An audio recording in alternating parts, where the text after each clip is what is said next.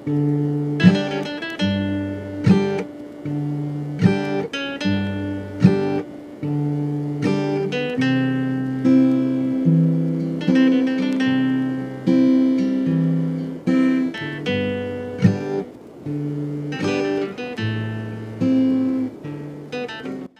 a todos e todas, sejam muito bem-vindos ao podcast Maldito Filósofo, do PET Filosofia UFSJ. Eu sou Ana Flávia, membro do PET Filosofia e graduanda de Filosofia da UFSJ. Sejam muito bem-vindos. Hoje a gente tem um convidado muito importante, muito especial para a gente e que tem muita moral com a gente, diga-se de passagem. Eu sou Mariane, sou graduanda em Filosofia, é, estou no sétimo período e também faço parte do PET Filosofia. Olá, sou Lucas, estou de volta, falei que saí, mas voltei, terceiro período também do PET e aqui estou, retornei a, ao lugar que eu nunca saí. Maravilha. Eu sou Rogério Piccoli, professor aqui do Departamento de Filosofia e Métodos da UFCJ e vim aqui convidado para bater um papo com o pessoal do PET.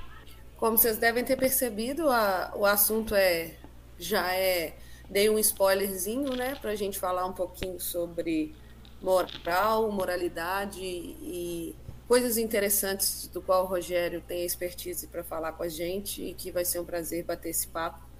É, a gente vai começar batendo esse papo já iniciando assim, perguntando capiciosamente para o Rogério o que é moral, Rogério? Ah, essa é uma pergunta ótima, porque quando a gente pega os livros de ética, é, normalmente eles trazem assim uma descrição muito simplificada e breve e, e às vezes falam que ética é, é, digamos assim, usado como sinônimo de moral, moral e ética e tal. Isso de fato acontece, a gente usa os termos é, como sinônimos, né? Mas eu sempre gosto de fazer uma pequena introdução naquilo que eu considero é, a moral. Né? Eu acho que tem alguns elementos que permitem a gente pensar, é, construir uma ideia geral do que, que é a moral. E eu costumo apontar que são pelo menos cinco elementos que servem assim para a gente guiar.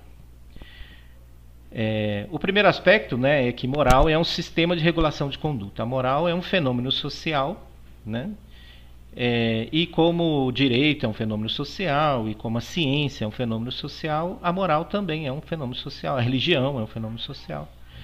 E esses fenômenos sociais, eles têm essa peculiaridade, né? Religião, ciência, direito, né, eles são sistemas de regulação de conduta. Eles regulam a nossa conduta.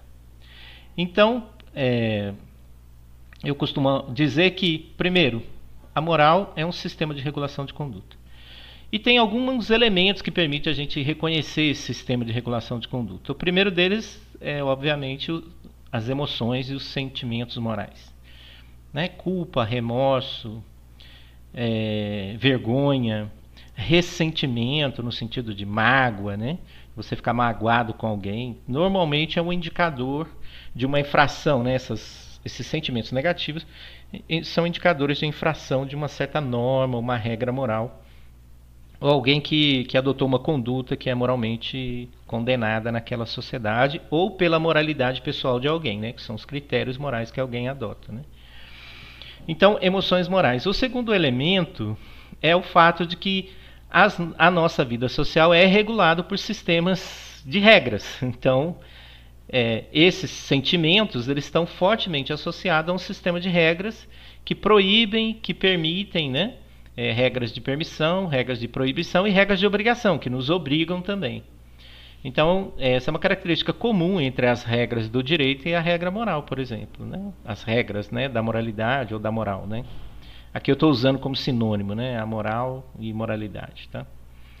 É, mas regras de é, obrigação, né? De permissão, essas regras, é, elas são regras também comuns às, às regras do direito, tá certo?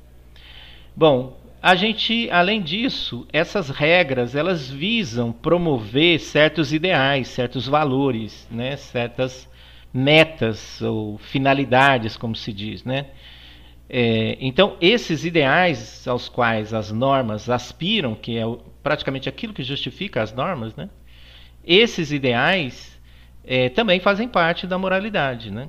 Então, frequentemente, quando a gente viola uma regra, é, uma maneira da gente se defender moralmente é dizer que a gente estava de olho, tentando promover ou tentando é, perseguir um determinado ideal mais nobre, né? Então, por isso, ainda que naquela circunstância a regra tenha sido infringida, a gente aspirava a algo que é, é moralmente nobre, né? Então, os ideais também fazem parte, né? Os ideais e valores morais, né?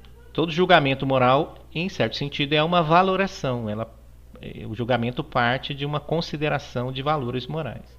É, outro aspecto importantíssimo da moralidade, é a característica da moralidade, é que ela, ela não tem uma linguagem própria, né? mas é um certo modo de funcionamento da linguagem. Se você pensar, por exemplo, direito, o direito tem uma linguagem própria, tem termos técnicos do direito que são muito específicos e só fazem sentido dentro do jogo do direito. Né? Mas a moralidade, a gente usa a linguagem comum, a linguagem de senso comum, a linguagem ordinária que a gente chama. Só que a gente usa a linguagem ordinária explorando aspectos que não aquele que indica diretamente o significado, né, aquele sentido locucional que a gente chama, né, o sentido da locução mesmo, aquilo que foi dito. A gente frequentemente explora uns outros significados ou mesmo tenta fazer com que as pessoas modifiquem o seu comportamento. Né? Então, são aspectos pragmáticos da linguagem.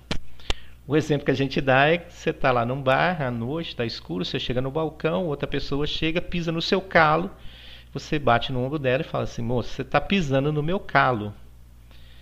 Né? Quer dizer, você não quer só que. Isso não é só uma constatação de que a pessoa está pisando no seu calo, isso é uma constatação. É, você quer que ela entenda a sua intenção de, de não ter um pé em cima do seu calo, portanto, que ela haja numa certa direção.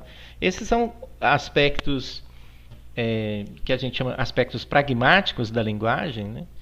E a linguagem moral é carregada disso. Os nossos julgamentos morais são carregados desses elementos pragmáticos. E, e tem aspectos que são semânticos também, que depende muito do contexto que você está falando. Né?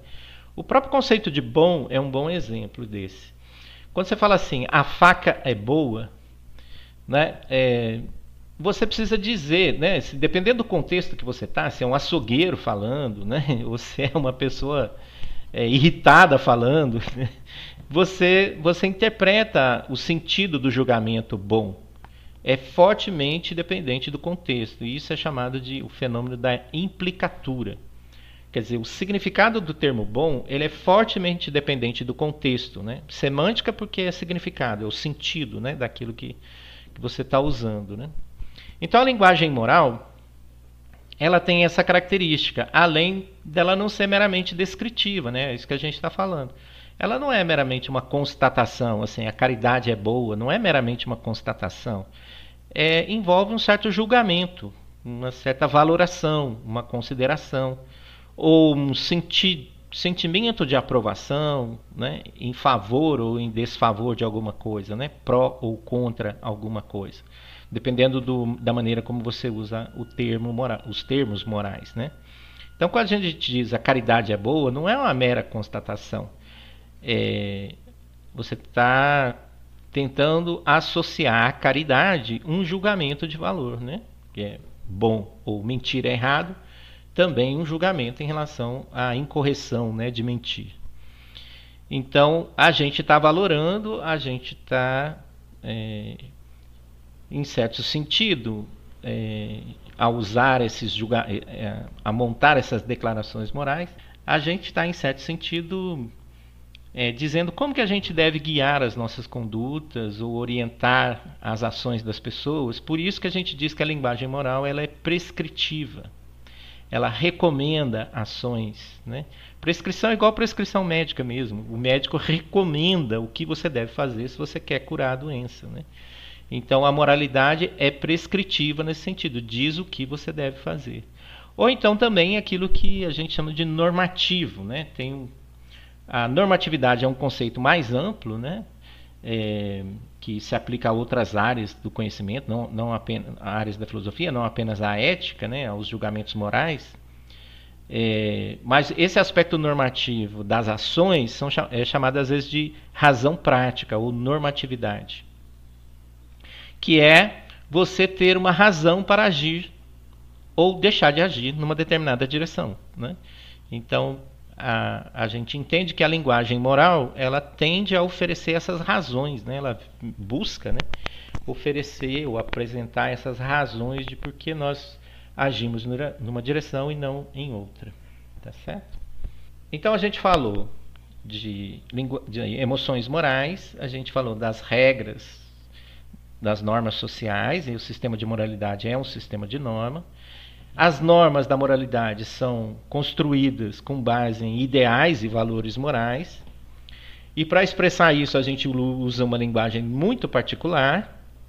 E esse sistema de regras, que é a moralidade, ele tem uma peculiaridade. É que as regras morais, elas são passíveis de desculpa e justificação. As regras morais, por mais que a gente moralize vários aspectos da vida, e quase tudo pode ser moralizado, e a gente vai falar um pouco sobre isso, é, as regras morais, elas, elas têm uma característica, que é abrir a possibilidade de desculpa e de justificação.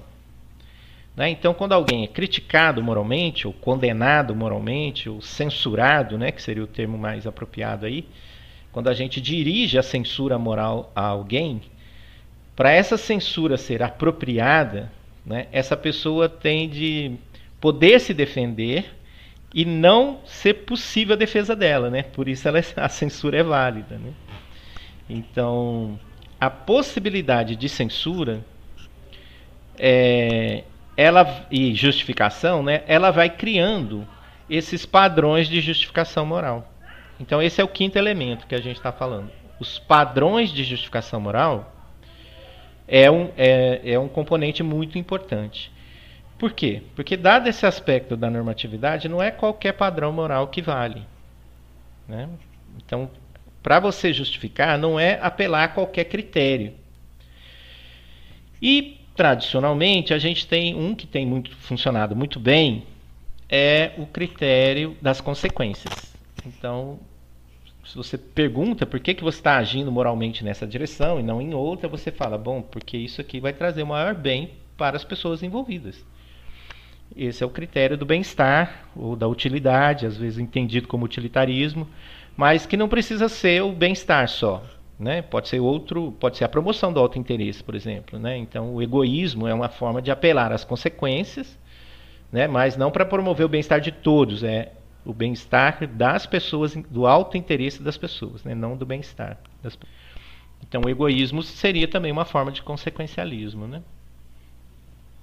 É, mas uma outra maneira é você apelar a outro padrão, que seria você dizer que existem deveres e obrigações, e mais especificamente, existem certas proibições que nós simplesmente temos que, independentemente das consequências, a gente simplesmente tem que observar. Né? Esses deveres é, ou essas obrigações, né, elas se caracterizam mais como proibições. Né? Por exemplo, não infringir dor ou sofrimento gratuitamente às pessoas ou aos animais. Né? Parece ser intrinsecamente errado, né? Então, essa abordagem que percebe que tem certas ideias que são intrinsecamente proibidas de uma perspectiva moral, essa abordagem né, tende a ser, ela, ela é chamada normalmente né, de deontologia, que é, ao contrário do, do consequencialismo, né, a deontologia leva em conta essas proibições, esses deveres, independentemente das consequências. É, não é absurdo pensar isso. Além dessas proibições, a gente entende que as nossas relações pessoais elas são mediadas por deveres, deveres dos pais para com os filhos, dos filhos para com os pais, né? É, dos netos em relação aos avós, dos professores em relação aos alunos, dos alunos em relação aos professores.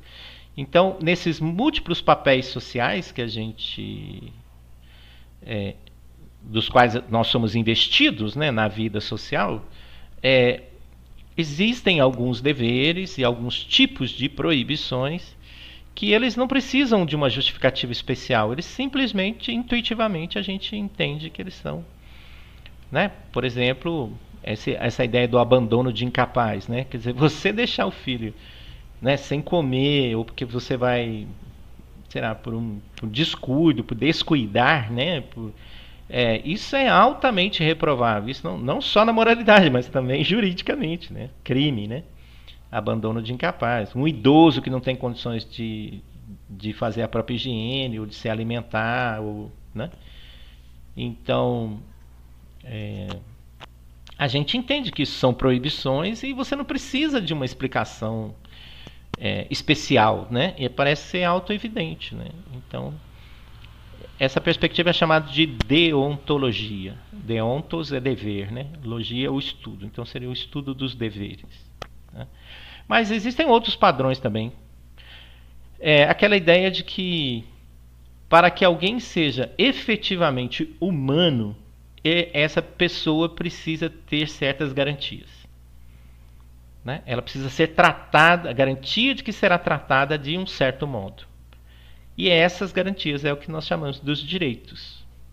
Então, você não está apelando às consequências, você não está apelando a nada que seja intuitivo, mas você está tentando dizer que a condição para a humanidade é ter certas garantias, porque se essas garantias forem violadas, você perde a sua condição de humanidade, né? Você perde a sua dignidade como ser humano. Então, é, essa é uma maneira da gente explicar por que é que nós temos direitos. Né? Direitos são essas garantias fundamentais. Né? é, para que você seja. É praticamente a, o direito é o reconhecimento da, da o reconhecimento da sua capacidade, né, como pessoa, né, de você ser reconhecido como pessoa e não como um objeto, né, não como né, e não, não algo algo que, que pode ser usado, então independentemente é, do, seu, do seu consentimento, da sua. Então, o, os direitos eles parecem que incorporam essas necessidades mínimas que as pessoas precisam ter atendidas. E por fim, o último padrão de justificação moral aqui que a gente podia fazer referência é, é que é, é uma obrigação para as pessoas aquilo que é o resultado de um acordo entre pessoas que supostamente são pessoas racionais, né? Então, aqueles resultados de acordos, é, aquilo que seria o resultado possível de acordo entre sujeitos hipoteticamente plenamente racionais e informados, bem informados, é, o que eles concordarem, né, aquilo sobre o que eles concordarem, é, parece ser um bom critério para julgamento moral, né? parece ser um bom critério de justificação moral. Então, existem padrões de justificativa moral. Né? No caso do aborto, ilustra bem, bem isso. Né? É, por exemplo, o Saúde Médica no Brasil fala da descriminalização do aborto, porque as consequências de você manter o aborto elas são piores para a sociedade, em termos utilitaristas, em termos consequencialistas. Né? Por quê? Porque são estimados 800 mil abortos por ano, 400 mil com, com complicações sérias, 300 mil com internações, é, 200 e tantos mil com internações de longuíssimo prazo, usando antibióticos de altíssimo, né, é, é, de última geração e de custo altíssimo, né, e 80 mil mortes, tá certo? Cento e tantas mil mulheres estéreis jovens. Esse é o problema, tá certo? Isso pode comprometer a capacidade de reprodução da nossa sociedade.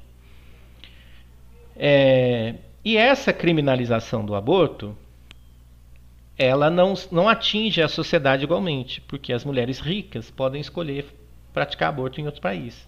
Aquelas que não têm condições usam os métodos caseiros e precários, e são esses que levam esse custo enorme para a sociedade. Então tem um movimento pela descriminalização do aborto e pela política é, de uma política né, é, reprodutiva, né, é, que passa pela educação, inclusive, investimentos, criação de equipes multidisciplinares, etc., para assegurar um aborto seguro, né? para garantir um aborto seguro. É, se você olhar do ponto de vista de alguns movimentos feministas liberais, eles não estão falando das consequências. Eles estão falando a seguinte ideia: ó.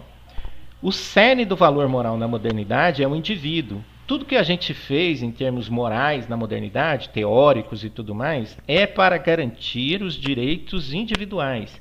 E, os, e o miolo desses direitos individuais é o seguinte: não permitir que a sociedade imponha, infrinja ou, ou coaja, né, ou force, né, é, as condutas das pessoas sem o consentimento delas. Então, pensa o caso da mulher que vai engravidar e vai ter mudanças corporais, vai afetar o seu estado psicológico. Então, quem é que é capaz de julgar se tem condições de levar a, a gravidez adiante ou não? É a mulher. Tem que ser um direito individual de escolha dela sobre o seu próprio corpo, porque é ela que vai ser né, afetada, principalmente. Né? E a sociedade cria. É, é, proibições e regulações absurdas desse tipo, impondo isso às mulheres, mas não aos homens. Né? Então, é, a noção de indivíduo aí, né, ela é, digamos assim, masculina. Né? É o, o, famoso patriarcado. Né? Você vê o efeito do patriarcado nisso. Quer dizer, as condições do indivíduo são, são atendidas né, para os homens, mas não para as mulheres. Em relação às mulheres, a sociedade ainda se sente no direito de dizer é, o que, que pode e o que, que não pode para as mulheres. Tá certo?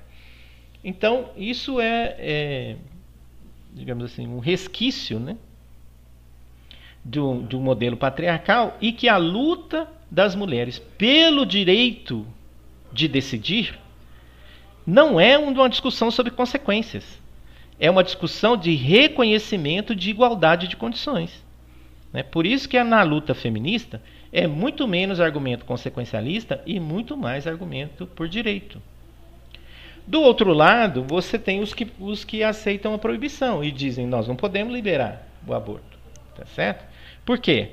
Porque eles adotam uma perspectiva em favor da sacralidade da vida. Se você finca a pé no princípio da sacralidade da vida, é, e isso vale de maneira absoluta, então não há nada que você possa fazer que permita alguma que faça alguma concessão a, a esse princípio. Esse princípio ele barra qualquer coisa, ele é incondicional, né? Se a, se a vida é o valor último, porque ele é um dom de Deus ou qualquer coisa nesse sentido, o argumento religioso vai nessa direção, então ela vale plenamente e não há nenhuma hipótese em que a vida possa ser violada. E por isso o aborto é errado e por isso aqueles que concordam com o aborto são corresponsáveis pelas mortes supostamente do, daquelas pessoas, né? Que na verdade nessa, nessa condição de sacralidade da vida não tem nenhuma justificativa, né, possível para isso. Não, a não ser que é um fenômeno, né? Assim, é. É, que tem a explicação religiosa de por que nós somos investidos. A alma investe o corpo e tal, e move o corpo e tal, não sei o quê. E essa alma tem uma origem especial, né?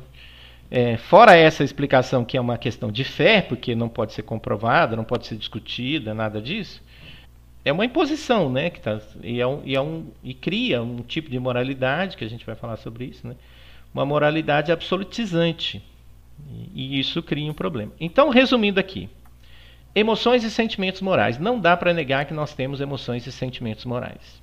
Segundo, a nossa vida social é regulada por normas e um dos sistemas de regulação da nossa vida social é o sistema moral. E a gente pode entender que o funcionamento desse sistema de normas morais é responsável pela talvez pela maior parte das nossas experiências emocionais, né, diária, quando a gente está acordado, certo? tem a ver com essas normas. É, essas normas são guiadas por ideais e valores. E para fazer isso acontecer em termos de conduta, a gente usa uma linguagem de uma maneira especial. E essa linguagem pressupõe a capacidade de justificar as ações. Não é qualquer justificativa que conta. Né? E essas justificações acabam criando padrões de justificação moral. Então, os padrões de justificação moral seria esse, esse quinto elemento aí que a gente poderia apontar, tá bom? Então, o que, que é o sistema? O que, que é a moral, né? É um sistema de orientação da conduta, né? É, que nos impõe, que, que, que nos oferece né? critérios, normas, regras, ideais e valores com os quais nós julgamos a nossa conduta e a conduta das, nossas, das outras pessoas e com base no qual também nós é, justificamos a nossa conduta e a conduta das outras pessoas. Né? É nesse sistema de regras, valores, ideais, né? E que a gente, com base nele, que a gente justifica e decide, né? Agir moralmente, certo? E normalmente esses valores se referem ao bem e mal, ao justo, injusto, ao certo e errado. Né? São essas classes de valores que normalmente a moral está vinculada, certo? Essas questões, igual por exemplo o aborto e outras questões mais específicas assim, elas estão muito relacionadas à segunda, ao segundo tópico, né, que foi elencado, que é em relação à vida social. Dentro da vida social a gente tem as regras de proibição, mas essas regras de proibição ela vai muito do contexto em que se vive também, né?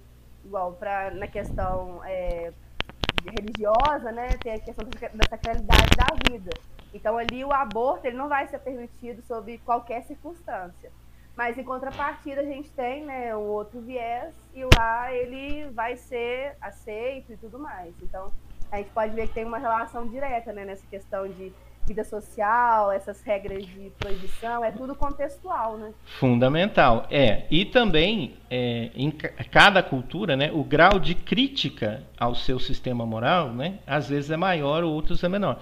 Algumas culturas, as suas normas são muito rígidas. Elas não permitem muita abertura para a crítica do sistema é, moral, ainda que o fundamento desse sistema seja um fundamento religioso. Né? Mas é, as, as morais seculares, que a gente chama, né, a moral racional, supostamente racional, secular, essa que é uma moral, moralidade crítica, que aparece com o iluminismo, que fundamenta os nossos sistemas é, de normas gerais na sociedade, a gente espera que a sociedade é, defenda né, uma moralidade sempre no sentido crítico e não no sentido dogmático. Né? O problema das morais religiosas é que, às vezes, as teses religiosas, morais, defendidas na religião, elas não te dão a abertura para o desenvolvimento de uma moralidade crítica. O que é essa moralidade crítica? É a moralidade que pode ser criticada. É a moralidade baseada em argumentos. Né? Então, é, durante a questão dogmática é muito fechada, né? limitada demais. Exato. É, porque é, chega uma coisa que aquilo é assumido como verdade, como dogma, e você não tem como verificar. E aquilo não está aberto à discussão. Então, isso é um tipo de moralidade que a gente tende a afastar na modernidade. Né? Então, isso não quer dizer que a religião esteja apagada. Da, por exemplo, a dignidade humana sempre foi defendida na moral religiosa. É? E nós encontramos argumentos racionais para defender a dignidade humana também. Né? Então, a, a, dignidade humana, o respeito dos índios pelo meio ambiente é uma coisa da cultura deles, da fé, da religião deles. Tá certo? E nós encontramos razões para, para o respeito ao meio ambiente, entende? Que, que, que são compatíveis com essa ideia, né? Nós encontramos razões que fundamentam, que justificam esse comprometimento com o meio ambiente, né? Por exemplo. Então, o fato de ser religioso não é problema. A questão é, é se é, a justificativa última daquele, daquela, daquele posicionamento moral né, está baseado num dogma ou numa crença racional aberta à crítica. Né? Então, em termos morais, é sempre preferível que você tenha a possibilidade da crítica. Né? É isso que a gente entende por, por uma moralidade crítica. E todos nós somos moralistas, então. Todos. Na Apesar do termo moralista não ser bem visto, né? Assim, Isso, é. é. é. Essa é a pergunta. É. é, nós moralizamos, nós somos moralistas porque qualquer aspecto da vida pode ser moralizado. Algumas sociedades é, as regras de etiqueta não são moralizadas nas nossas sociedades, por exemplo. A gente entende que não há uma razão para moralizar regras de etiqueta. Tá certo? Então elas são consideradas à parte. Se você prefere vinho branco a vinho é, tinto, isso é uma questão de preferência, de gosto, também não tem nada a ver. Se você vai comer com a mão direita com a mão esquerda, com garfo com colher também, é, tem uma certa, uma certa regra de etiqueta, mas, mas isso não é visto como moralmente errado. Tá certo? Agora, se você vai nas sociedades orientais, eles moralizam as regras de etiqueta, inclusive de cumprimentar as pessoas. Né? Certas atitudes são sinais, sinal de desrespeito Entende? Então, qualquer aspecto da vida social pode ser moralizado. Né? É, a questão é se essa moralização ela é positiva ou negativa. e isso distingue o moralismo positivo do moralismo negativo. É essa que onde é que a gente põe a linha aí que separa o moralismo positivo do negativo é que é o X da questão é que muitas vezes as pessoas elas nem veem esse, esse aspecto positivo do moralismo, né? Não. Geralmente as pessoas têm esse senso comum de que o moralismo é uma coisa apenas negativa, né? É sempre um vício, né? Como, como é. diz o Craig Taylor, né? Um autor lá do. Aliás, o título do o subtítulo do livro dele é isso, né? O estudo sobre um vício. O moralismo, a atitude moralista, ele, ele considera que é um vício, que é um, um defeito de caráter. Isso é muito sério você considerar o moralismo um defeito de caráter. Né?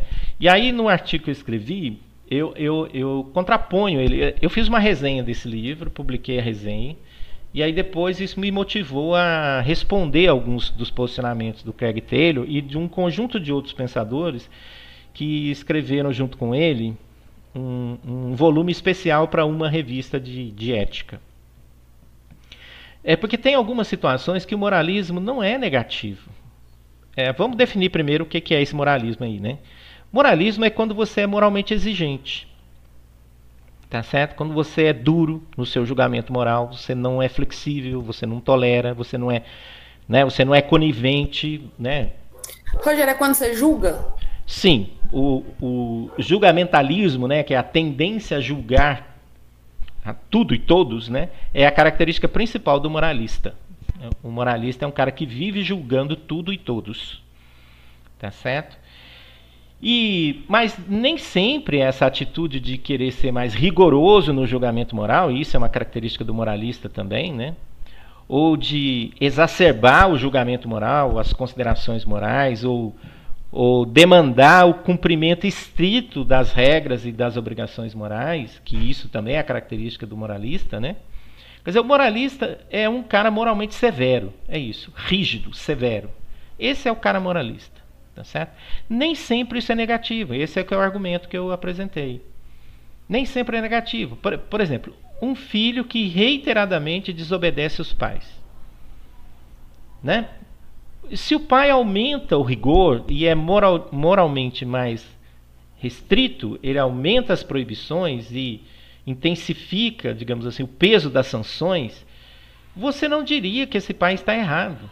Né? O, o, os pais, né? o pai ou mãe, né? ninguém diria que está errado. E, alguém diria: esse é o papel do pai em corrigir o comportamento do filho, é sendo moralmente rigoroso. A gente não fala que está errado. Um outro exemplo que eu usei, aí depois veio a pandemia e tal, mas eu tinha pensado esse exemplo muito antes, né? Mas que agora na pandemia tornou-se mais comum, né? Pensa a pessoa que tem dificuldade de sair do luto. Aí você é amigo dessa pessoa. Aí você diz para a pessoa: olha, o luto tem um prazo. Né? Normalmente as pessoas, né? E dependendo do, é, do, do, grau de proximidade do, do parente, né? Da pessoa que morreu e tal, a suspensão das suas ações ordinárias, né, o seu comportamento ordinário, o seu, as suas obrigações, né? por exemplo, a mãe que está em luto pelo, pela morte do marido, em relação aos filhos, as obrigações dessa mãe em relação ao filho, cuidar se o filho comeu, se ele está dormindo na hora certa, se ele fez lição de casa. Dizer, essas obrigações de mãe estão suspensas. Ninguém, ninguém cobraria isso de uma mãe num processo de luto. Bom, isso é razoável. Agora, suponha que essa pessoa resista a sair do luto depois de um prazo que, digamos, para não criar caso, que seja um prazo socialmente aceito. É porque algumas sociedades isso é, é, é mais curto, outras sociedades é mais alongado. Mas suponha que seja um prazo socialmente aceito, sei lá, oito meses, dez meses, um ano, dois anos, que seja o caso. Suponha que no terceiro ano a pessoa ainda insiste em permanecer no luto. Né? E você é próximo da pessoa e você fala: olha, para tudo tem limite. Tá certo? Eu acho que você está na hora de você reassumir as suas obrigações e os seus compromissos. Essa, essas obrigações e compromissos não podem ser mais ser suspensos. Né? Você tem que continuar respondendo por isso. Você está sendo moralista. Entendeu? Porque você está exigindo o cumprimento de, de, normas e de compromissos morais da outra pessoa. Mas, Mas é negativo ou positivo? Uai, o que, que você me diz? É negativo? Negativo, eu acho. Você acha que é negativo? É, eu, Depois de um prazo razoável e a pessoa é, insiste em permanecer? Mas, não, mas prazo, prazo razoável, ele é, ele, é, ele é, é individual. É. Não, individual. sim, ele é individual, mas olha só. É, pensa no contexto. ela suspende as obrigações morais dela. Não, é, aí sim, nesse caso, sim, a pessoa fica ali três anos, né? É. Entendeu o que eu tô falando? Moral, aí, aí é positivo. Então, o moralismo é positivo. Isso. É, é a pessoa que é próxima. Estou dizendo tipo, que é uma tipo, pessoa próxima. Aí, sabe? Isso. E é uma pessoa que é íntima, é próxima. Uhum. A pessoa chega para ela e fala assim: "Olha, vamos lá, né? Vamos acordar diferente, vamos fazer outras coisas, vamos reassumir os compromissos, vamos tocar a vida". Eu não vejo eu que ainda, isso. Que... Não, eu ainda acho que depende. Não, eu entendo, Mariane, mas eu estou supondo, ainda que, se, que tenha, de fato, digamos assim, uma, um aspecto negativo, né? Mas você vai concordar comigo que tem casos que é isso que a pessoa precisa para retomar a vida. Tá certo? Precisa do empurrãozinho, né? Precisa daquele empurrão, daquela cobrança, é. daquela vigilância, daquela atenção, ou mesmo alguém pode interpretar isso como cuidado. E nesse sentido, aproveitando até a, o gancho, o desvio da moral vai ser o quê? Então, no terceiro ano, depois de um prazo razoável, que a gente está colocando como hipótese, no terceiro ano já está na hora dela voltar. Aí a gente fala, oi, vamos lá, né? Vamos voltar. E aí ela não volta. Isso seria um desvio da moral? Tem até exemplos corriqueiros que eu fiquei pensando. Tipo assim, é muito comum é, pessoas usarem sinais alheios, né? Ou de TV a cabo, ou de internet, ou de que for, assim. É, que seja piratear livro, enfim, essas coisas que a gente vê como corriqueiro no cotidiano, isso tudo é desvio de moral? Até onde que isso é aceitável dentro de uma moralidade, já que contextualmente a gente não sabe como é a vida de um aluno que precisa piratear um livro, sei lá, alguma coisa assim, né? Um sinal de internet. Você pode tentar moralizar essa discussão e você pode tentar criticá-lo moralmente. A questão é se ele tem uma boa justificativa. Né? O peso dessa justificativa. Aqui ele apela para justificar. Entendeu? Então, dependendo dos. Eu não vou entrar nessa discussão aqui, tá certo? Mas, por exemplo, é, essa menina russa lá, do Sci-Hub, ficou famosa no mundo inteiro. Né? Ela tem uma justificativa. A justificativa é o seguinte: a maior parte do conhecimento produzido na sociedade são pagos pela sociedade e não pode ser objeto de propriedade de empresas privadas, de grupos editoriais. Não faz sentido, tem limite, é isso que ela fala. Entende? Então, aí ela, ela defende a democratização do acesso a um bem que é social. Porque ele é fruto do investimento social. Né? E por que, por que raios algumas empresas né, é, é, sustentam o direito, digamos assim, né, e de vender esse, de comercializar esse, esse, essa forma de conhecimento, tá certo? Então aqui é uma questão de pesar, né? Né, de pesar os argumentos e tal, que não cabe fazer aqui. Eu também não sou, eu não sou especialista em direitos autorais e, e tá certo, e nem da ética da autoria. É, é, mais na linha do desvio da moral que eu fiquei pensando. É só Sim. se a gente então, se a gente moraliza essa discussão, pode considerar desvio da moral. Não Seria necessariamente, isso? não, não é qualquer, não é qualquer, digamos assim, é, tentativa de moralização que é errada, entendeu? É, às vezes você está certo em moralizar aspectos que as pessoas nem levavam muito em conta, mas aí você passa a moralizar aquilo. Né? A questão é se, ao moralizar, você. Porque ao moralizar você faz uma crítica. Você levanta uma censura moral. A questão é quais são os critérios dessa crítica e dessa censura. Né? É com base em que e principalmente se a outra pessoa tem a chance de se defender. É que aí depende da justificativa também, né? Isso, exatamente. É o peso da justificativa no final das e contas. E se a gente deixa ter a justificativa, se é de certo modo desculpável, é o moralismo positivo. Deixa que eu falo assim. Existe um, uma, é. um, uma crítica de conversa, enfim. É, é eu faço positivo. Uma, eu faço uma crítica, mas quero ouvir a posição aberto, do outro. Eu dou né? direito. Isso, isso, isso é. que é aberto. Então se torna é. positivo. É a abertura para a possibilidade de justificação e desculpa que é o X da questão aí. Tem de manter essa abertura. Porque se eu censuro interrompendo a possibilidade, aí cai naquilo que eu estou chamando de moralismo negativo. Aí é o moralismo negativo. Né? Eu sou, sempre dou o exemplo da, da senhora Carola, que está lá na, na janela. Aí a moça passa de salto alto, unha pintada, mini saia tá certo? Batom vermelho e a Carola fala: lá vai a vagabunda. Tá certo? Olha, ela tá julgando muito o cara. Comum, muito, muito comum, comum muito comum. Muito comum. Tá julgando o caráter da outra pessoa, tá dizendo qual é o estatuto moral dela, porque ser vagabunda é ter um estatuto moral muito baixo. Tá certo? É uma pessoa que, aliás, liga muito pouco para o seu estatuto moral, né? É a falta de compromisso com o próprio estatuto moral que caracteriza o vagabundo, né? Ou a vagabunda, né? Então é uma tentativa de rebaixar moralmente o estatuto moral da outra. Mas apelando a quê? A critérios que não são intrinsecamente morais. Tá certo? São critérios estéticos. A cor do batom, a unha, a, a saia, o tamanho do cor salto, da pele, né? cor da pele, se são gordas ou se são magras, orientação. É. Entende? Esses critérios, eles não já foram indicativos quando a sociedade tinha um código de vestimenta. A sociedade tinha, mas deixou de ter. Tá certo? A sociedade tinha um código de comportamento sexual. Deixou de ter. Tá certo? É, é, teve uma transformação, melhor dizendo, né, nesse código de comportamento. Então, é, esses aspectos já, já são aspectos que não podem mais ser moralizados, eles não têm peso na argumentação moral, entende? Então, quando você moraliza aspectos que são moralmente irrelevantes, o que, que a pessoa criticada pode dizer para você? Simplesmente não reconhecer o critério pelo qual ela foi julgada. Né? Assim, é quase que o que, que você tem com isso, né? Exatamente. Ou você ou está equivocado no é. seu julgamento. O seu julgamento. Você tem, que, você tem que repensar os seus valores, não é o que a gente fala? Repense os seus valores, porque você é uma pessoa fora da época você é uma pessoa que né, não tem essa abertura, né? Então. Lucas, pode falar, nós. Ah, é verdade. Foi, aqui, foi Lucas.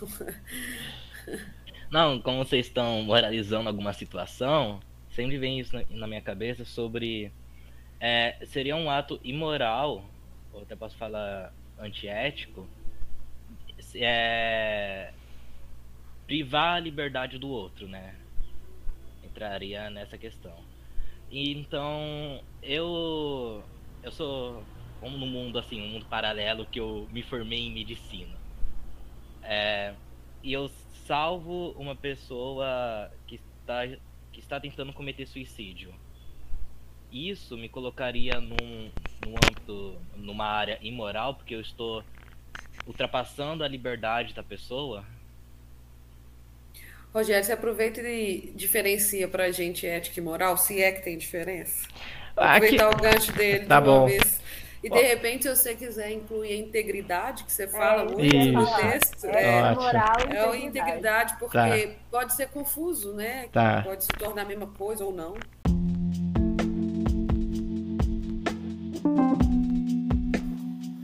Fala galera, tudo bem? Esse é o final da primeira parte desse episódio. Se você ficou curioso ou curiosa para descobrir as respostas dessas e mais perguntas, não perca a segunda parte. Até mais!